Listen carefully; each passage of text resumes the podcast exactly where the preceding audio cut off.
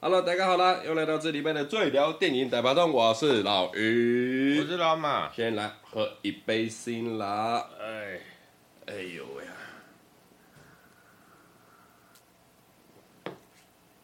最近很多影集呢，太多了。有我有一个海贼王啊，出了一个影集。真人版，真人版，而且呢，其实我很好奇，我最近很好奇，所以我稍微都有去爬了一下的一些新闻，什么无为不为，毁誉参半嘛，就有的说以现代的技术，再加上你什么角色的还原等等之类的，已经做的很好了，呃，就是有复刻到漫画的感觉，也做的很屌了。那当然有一派的就是味道人士，传统味道人士，像我以前也是传统味道人士，嗯，我就是我觉得。你把这些漫画改成真人版的，基本上都是粪作。但是它是影集，对，我觉得影集会比较不好说。就像是呃，因为我们都知道漫画是一个很好的作品，那就我们过往的经验，真正翻拍真人版的没有成功的。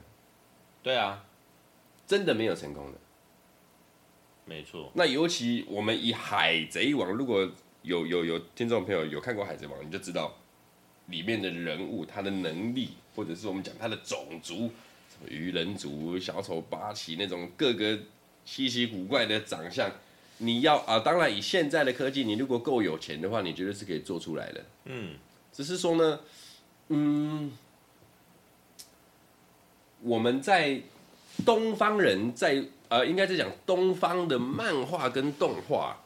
你要把它改编成真人版的难度好像很难，但你看美式漫画、美式动画再改编成真人版的，哎、欸，难度上好像就没有这么的高。美式的，譬如说，就而且我们讲最简单的钢铁人啊、复仇者联盟之类的啊，哦，oh. 他们也是漫画改编啊。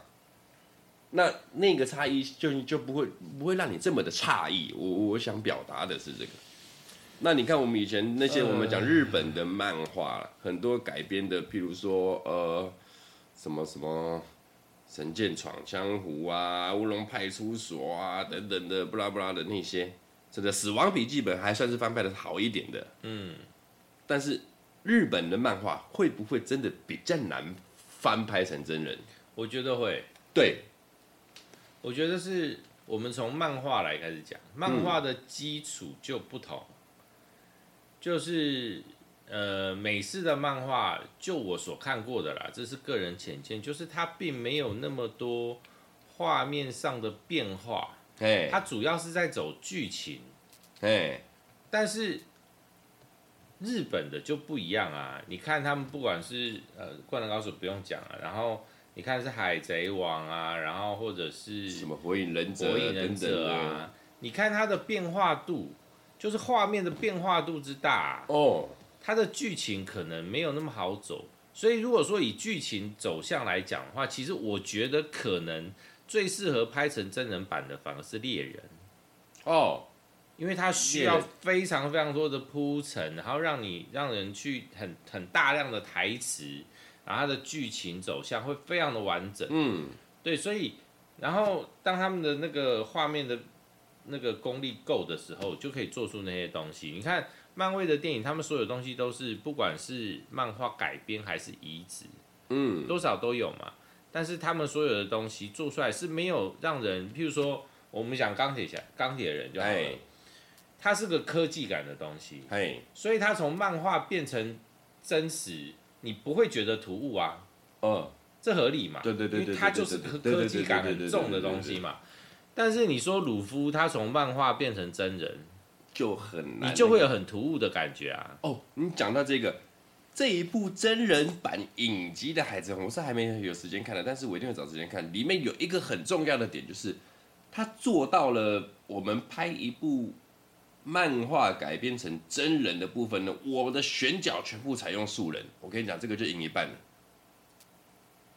嗯。就你不会说去找一个有有名气的人来来演什么卢夫、索隆什么，你这个嘎不起来，最后你会既定印象说，哎，甚至变成黑历史。啊，这个人怎么跑来演鲁夫？他怎么会接这个戏呢？但是你启用素人的话，第一个就不会有这个。我刚讲第一个问题，第二个是你把他代入感，就可以把他很很，你会很情愿的把他接收为他演鲁夫，他是鲁夫，嗯，他是索隆，他是香吉士，这这个感觉就是他不是一个有名的人来演的，就像当年 Tony Stark，他也不会找一个哦，已经是很有名气的演员来演钢铁人这个角色了。而我觉得好像要从两个角度去讲这件事情，就是角色够不够明确？因为不是不是说角色够，应该是说这个角色对我们给我们的印象到底多深刻？譬如说，我们如果譬如说我我我不晓得真的有在追美漫的人是怎么想的，就是譬如说我去想美漫，我在想钢铁人。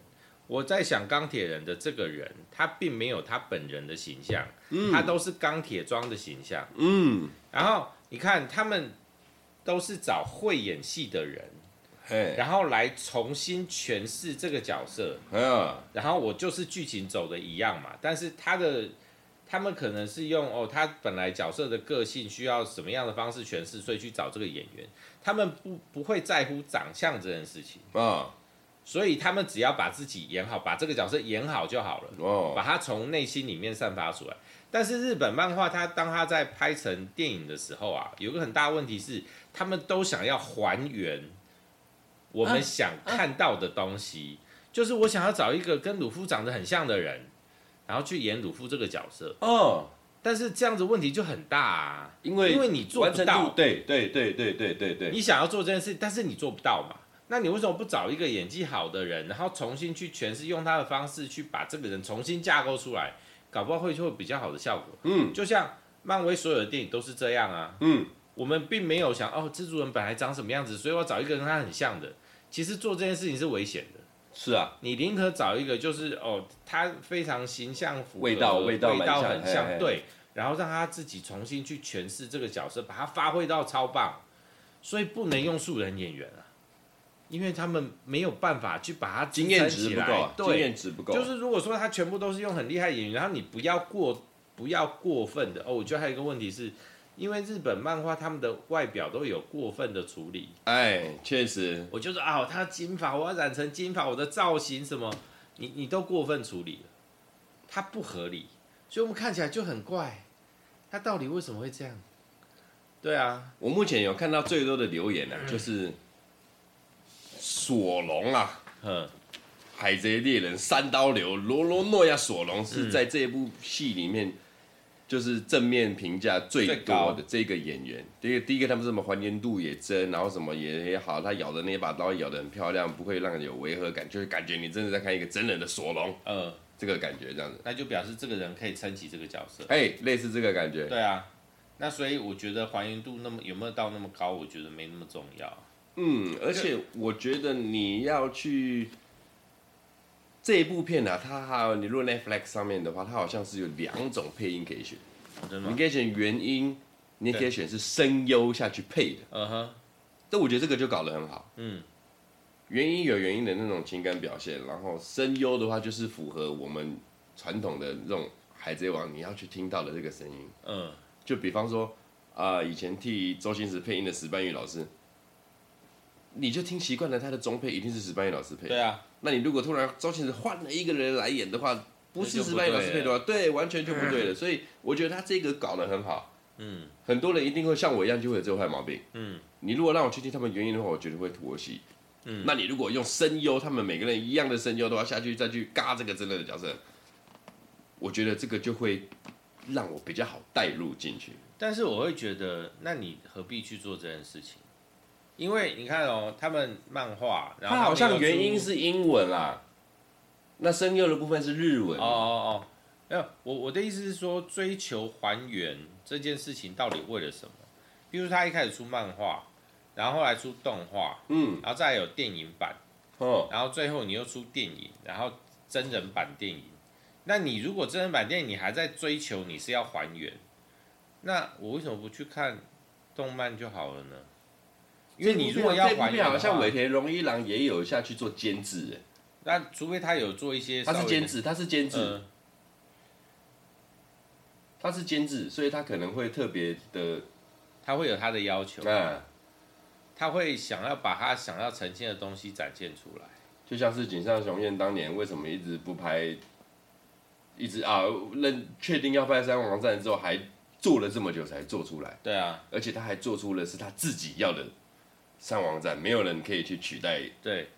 这一趴，但是你看哦，我们在看，虽然《灌灌篮高手》还没有那个真人化，但是你看它的电影版，我们它的电影版上了以后，它里面的东西跟原原著漫画是有差的，它只有减少，哎，它的剧情也只有减少，然后它只是多加了宫城良田的局部，就是他去稍微交代一下，其他的跟原著有没有差？真的都没有差，但是他就是他妈超成功啊！对啊，如果今天一模一样的东西，你真人来演，你有没有办法那么成功？我觉得不行，不行嘛！我也觉得不行啊，因为我觉得这很，因为你要追求还原，那你你本来的东西就是最强的，你要怎么追求还原呢？嘿嘿嘿，对啊，确实。那我我觉得那跟那个漫威有很大的落差，就是因为他们本来呈现的东西就不一样。那你为什么要卡在中间呢？就像。我知道了，海贼王啊，还有一些著名的那些场景，在日本是有做舞台剧，对，舞台剧是很成功的，对。那那跟真人化有什么不同？那就不一样啊，因为他们在现场完全没有办法做特效嘛。所以他们用另外一个方式去呈现，他们必须用舞台的方式把他们所要展现的故事呈现出来。那他们有办法做到，那他们就没有办法在那个舞台上呈现说，我许我我要追求还原，因为不可能嘛，因为全部都是真人演出啊，你完全没有任何特效可以去支援你。啊确实，那他为什么会成功？因为他要展现的东西跟原著是不一样的嘛。我说同样的剧情。但是让你们体会现场的那个氛围的那对，那你你的真人化电影它就卡在中间。我要追求原著，我不可能追求到啊，对因为我我人演完了，然后我后置电脑动画什么，我再怎么做，我做的可能比画的好吗？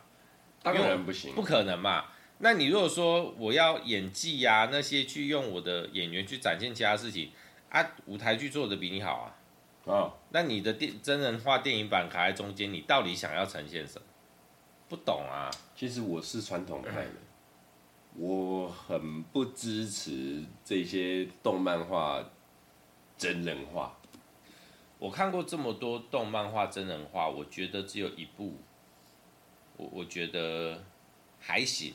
嗯，那个《神剑闯江湖》，《神剑闯江湖》，绯村剑心，对。那我觉得它的落差在于很单纯，是因为它不需要太多特效。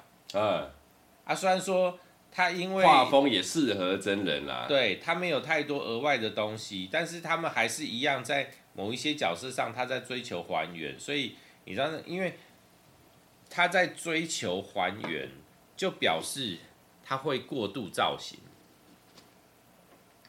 我心里的是《死亡笔记本》啊。哦，死亡笔记本可以，死亡笔记本真人做的电影做的很好，对啊，做的还不错，还行。啊。因为死亡笔记本也算是比较，呃，就是他生活啦，他他以人的部分来讲，它是比较符合现实，嘿，他并没有额外太多东西，除了那个什么，除了那两个死神的呈现以外啊，其他的都是很现实状态的模式啊，所以他没有太大的问题啊。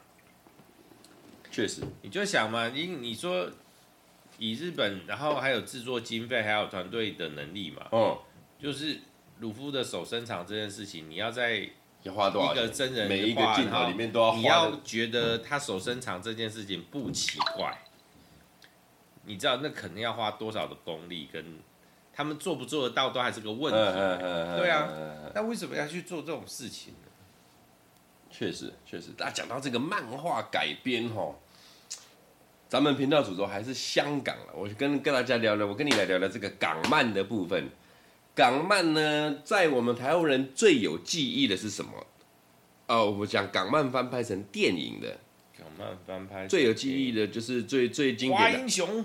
呃，这是第二 icon，第一个 icon 经典的就是《古惑仔》哦，《古惑仔》。那你知道《古惑仔》当初哦，其实我有去追漫画的哦，嗯，我是有认真追过漫画的。我没有追，我没有看过哎。而且呃，我跟各位大概稍微解释一下，你们可以去找一下，现在的租书店应该还有。我当年看的时候，好像是我国中的时候。那现在还有漫画租书店吗？呃，可能有，没关系。《古惑仔》这个漫画哈、哦，它有分好几部曲。嗯，而且它是到现，我不晓得现在还有没有，或许还有，现到现在还有连载的。你说还有在出哦？是继续出哦？是，那他的故事是怎么样？他从第一第一集第一个第一序的时候，你说从陈浩南跟山鸡他们都还活着，其实陈浩南陈浩南是在第二，大概在第二季第二季左右才当成主角了。嗯，第一季的时候他的戏份是不多了，啊、甚至没有。主角是谁？第一季主角是个日本人，叫什么立花正人。嗯啊，但是没关系，这是题外话。我只我想讲的是，其实你看到《古惑仔》，我们现在看到的电影啊，嗯，我们也只看过电影嘛。你如果认真看过漫画的话，你就会觉得电影是个笨作。是剧情丰富度吗？还是呃，就是因为你要花用一个小时、一个半小时的时间，哦、你要去做这个长篇故事，然后他们又做了，还其实又做了一个很大量的改编，嗯。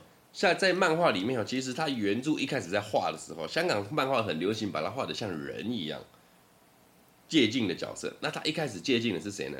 他的陈浩南跟山鸡，他是画了很像刘德华跟梁朝伟的这两个画风，真的。然后呢，然后要拍真人的时候，电影公司第一是第一个找的，马上也是找刘德华跟梁朝伟，他们没有打枪说不行，因为你们这个。符不符合我的形象？嗯，然后后面才找了郑伊健跟陈小春。刘德华不符合吗？刘德华蛮符合的。呃，不对，但刘德华因为刘德华他有他的潜规则嘛，我拍坏人，我拍只要我的形象是不好的，我的结局我一定要死。哦，那你这个在古惑仔的宇宙里面就不成立了。他不能死，他是主角啊。对，所以这个很好玩的，就是后面找了那个时候还是新人的郑伊健跟陈小春下来演的。陈浩南跟山鸡，嗯，结果没想到这两个人就被山陈浩南、山鸡绑了一辈子。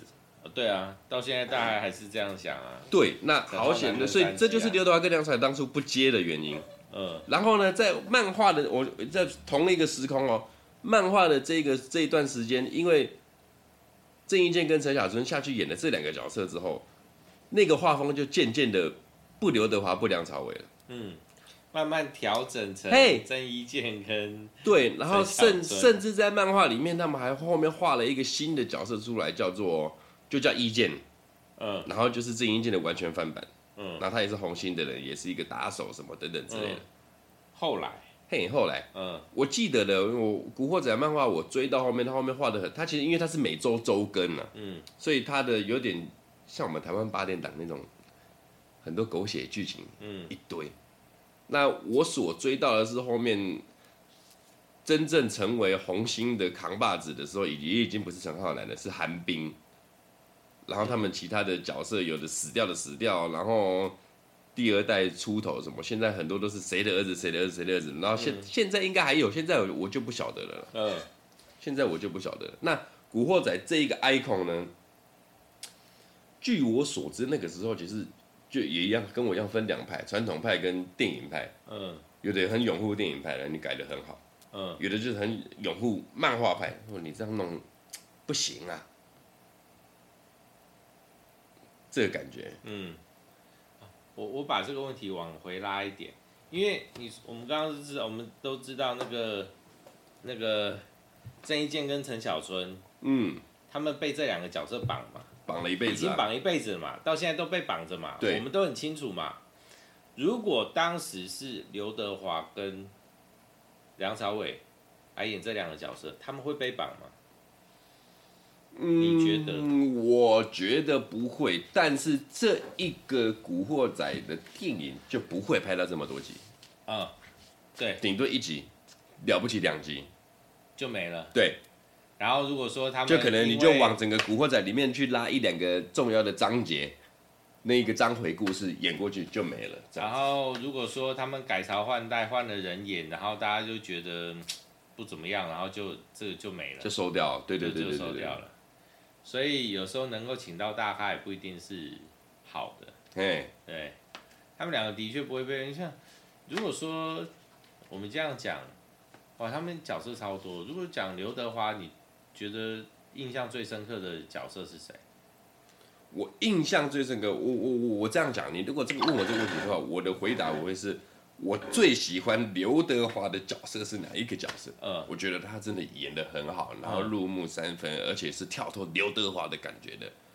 我很喜欢门徒的刘德华。哦，哦，门徒的刘德华对我来讲是一百分的，哼，就是那种半那种大毒枭的感觉，但是而且我又有，其实我不喜欢毒品，然后歇斯底里的那种感觉，我要接棒给你，我又觉得我到底能不能信任你啊？这种最后，尤其是他最后跟吴彦祖在厕所里面他自杀的那一块，哇，我真的觉得门徒刘德华对我来讲是刘德华所有作品里面第一百分的作品。所以说主角可能是吴彦祖，但是我觉得里面刘德华他才是精髓。嗯，他的那个戏份要够，他虽然说戏份没有到很多，但是那个力道要够，对，才能把他拉起来。哇，我这样突然问你，然后我自己在想，我真的觉得哇，好，哦，他好多片，而且很多都不一样。嗯，那你说如果说，我本来是想说，哎、欸，长山赵子龙，后来长山赵子龙完了以后，我又看到，嗯、欸，我又想到，嗯、呃，新。什么新少林寺啊？少林寺也不错。然后再来那个什么，那个那叫什么？投名状。投名状也不错。对啊，就那个都是不同的东西啊，所以我完全没有办法说哪一个角色真的很代表他。啊，你说再往前以前讲的什么？那个你说之前的战车，呃，之前刘德华早年的电影，我只能说是刘德华电影了。嗯，就是你怎么看就是刘德华，尤其他跑步的那种感觉，他耍帅的那种感觉，就是刘德华。对，那你真要讲他像我我我，你刚刚讲的，哎，少林寺跟那个那个的。长山赵子龙，长山赵子龙还好，我觉得少林寺、少林寺跟投林状也是也是他的代表作。对啊，超强，也是很强到不行。然后没有刘德华的影子啊。对，所以他，所以他不太，因为他已经角色，他演的东西已经够多，多到而且都很强，嗯、所以他没有，他不太有办法被角色绑住。啊，如果是梁朝伟呢？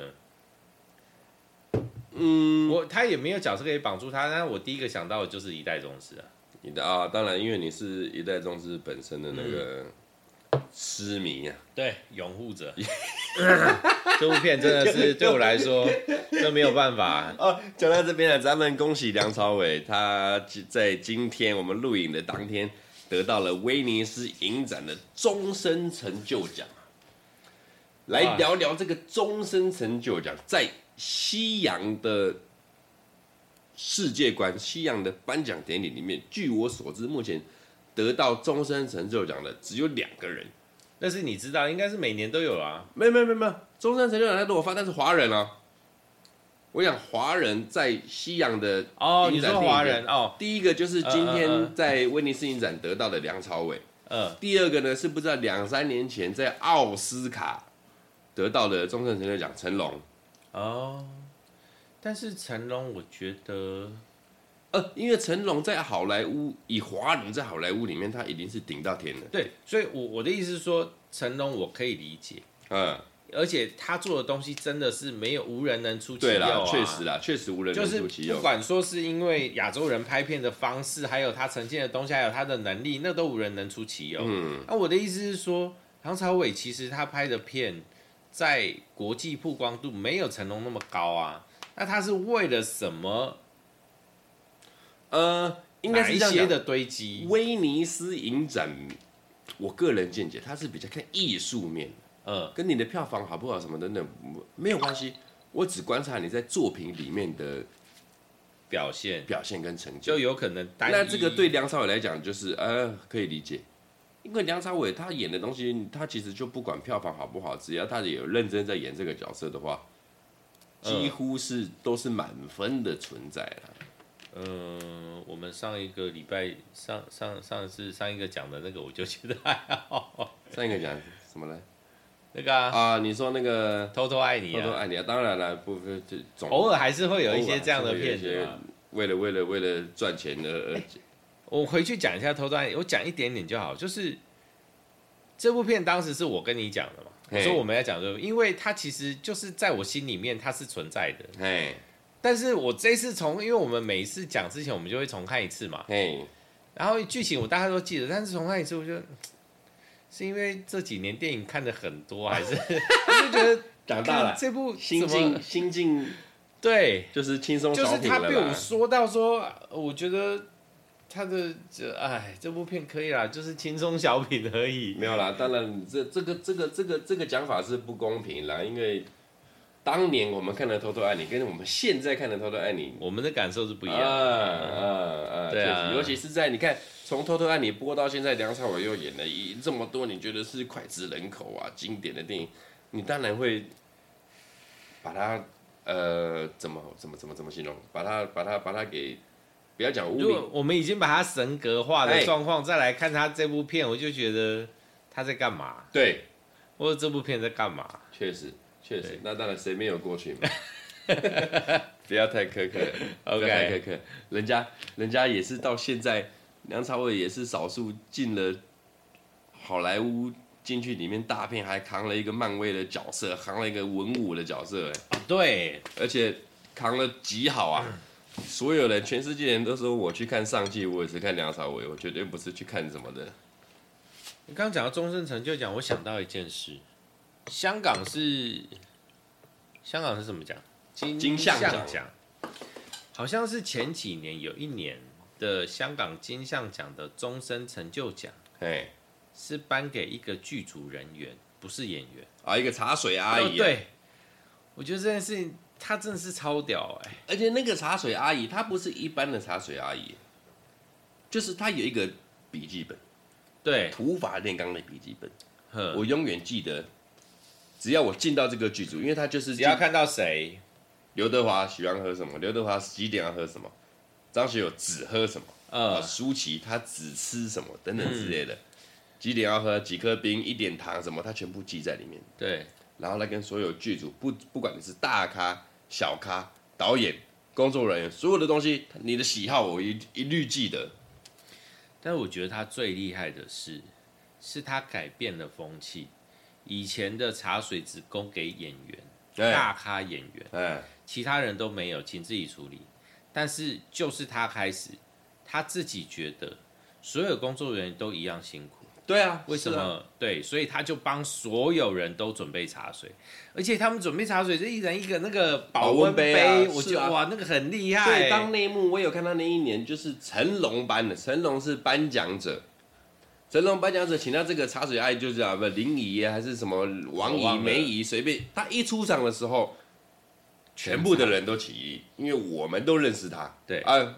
观众可能都被他照顾。观众不认识啦，我们我们在观影的人，像我一定不认识到他是谁嘛。对。但是他们整场颁奖典礼，所有的幕前幕后大咖小咖演员、影后影帝、摄影师、编剧、导演，我都知道你是谁。对，全部都站起来帮他鼓掌。确实屌，真的是一个把一个很简单的行业做到一个淋漓尽致、万人景仰啊！就泡个茶，泡个咖啡，就泡个茶，泡个咖啡。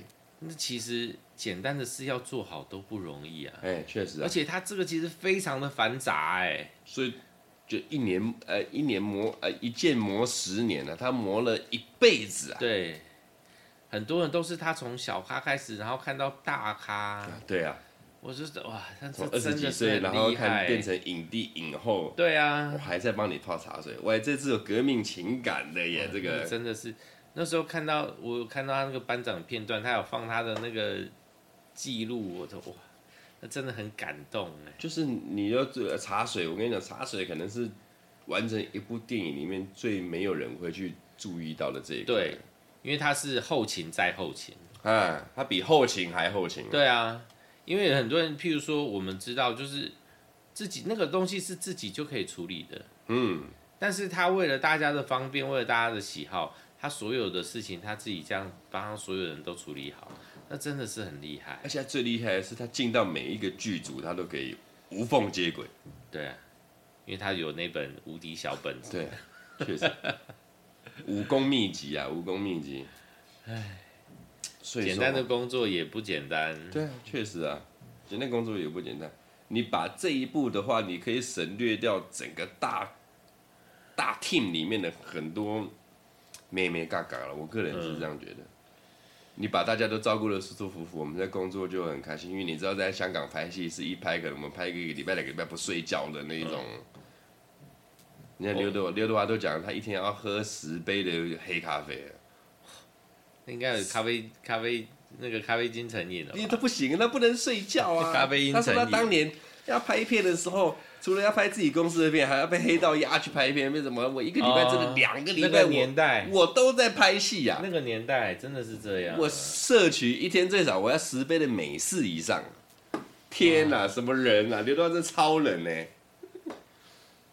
就像台湾以前那个许不了也是啊，哎。而且，然后到后期后面都是直接被黑道用毒品控制，这没办法。然后毒品下去就是不用睡啊，他就一直拍啊，一直拍，一直拍。这个剧组拍完到那个剧组拍，这个剧组拍完，然后就一直拍，一直拍，一直拍啊。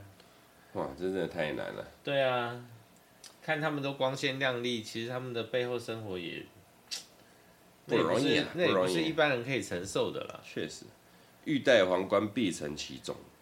我今天讲这么好的成语，哇，真是太棒了！那你到底可不可以告诉我们下礼拜要讲什么？呃，其实我刚才有想到一部片，因为我们上礼拜都跟大家聊了梁朝伟跟邱淑贞的《偷偷爱你》，那里面有一个邱淑贞的哥哥葛明辉这个角色。其实葛明辉有一部片我相当喜欢，嗯，我如果记忆没记错的话，应该是零二零零三年或二零零四年的什么？呃，他跟张达明合作的一部。买凶拍人，我好像有看过这一部《买凶拍人》的艺术成分上面的评价极高哦，嗯、极高。他算他但是就是很多比较懂香港电影的人都觉得这一部片算是啊有神作，有到神作的概念上。这部片其实在我名单里面很久了，二零零一年啊，零一年，对不起。哦、oh，OK，这部片评价很高，嗯，而且算是葛明辉少数就是正经片，被我们不要讲正经片，葛明辉少数被大家觉得说他有在演优质啊。优质的作品，因为老实讲，葛明辉啊，嗯嗯，当年他出道的时候，狭带的气氛是所有的电影界要把他塑造成周星驰的接班人。所以那个时候，他跟着周星驰的时候，就他要去，呃，大家把他要要去捧他去接周星驰的班嘛。所以那时候他就跟着周星驰演了很多什么《行运一条龙》啊，然后那个什么那个把鸡腿塞进屁眼那部电影叫什么来着？把整副麻将牌九塞进去屁眼，尼敦道九号那个算死草，算死草，整人状元。啊啊！整人传，反正他是跟周星驰配合了一段时间，那但是接不上。呃呃，或许葛明辉他的气氛哇，包含小小赌圣啊那些的，嗯，就是他没有办法做到周星驰那个感觉啦。那当然，葛明辉其实我很喜欢他，其实他如果认真演电影的话，他演的电影都是你别你要让他做自己，他做自己的话，他的成分就会高出硬要他去模仿周星驰那个感觉。但这部《买凶派人》是以他的演艺生涯来讲，我觉得是很适合他的一部戏。嗯，我们下礼拜来这个聊个《买凶派人》。OK。而且《买凶派人》剧情相当，感觉很紧凑啊，好玩。我只能说好玩。嗯，我也很久没看了，因为这一部在第四台。我甚至不确定我们看过，我我知道这部片，但我我已经不确定我们看过了。尤其是他跟张达明搭配，张达明也是一个演技派。嗯，张达明我知道。我们下礼拜就来聊聊这个买凶拍人。呼，也是个经典，也是个经典。啊，就买凶拍人了。咱们下礼拜见。葛明辉、张达明，买凶。拍人，下礼拜见。下礼拜见，这礼拜就到这边了。干杯，各位，再见，干杯，拜拜。